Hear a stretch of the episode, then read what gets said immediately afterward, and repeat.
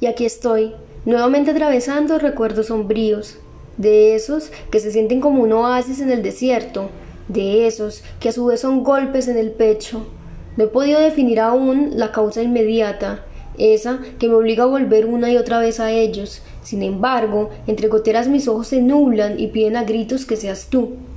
Que esa razón que me hace volver sea el reflejo de tu necesidad, de tu desesperación. Pero qué atrevida, qué atrevida es mi mente por siquiera pensarlo, creer que fuente de tu energía entrelaza la mía y que me hunde, nos hunde como un trozo de hielo o un barco. Y es que tal vez sea más fácil echarte la culpa por extrañarte, que aceptar en mí las mentiras que me he creído todos estos meses.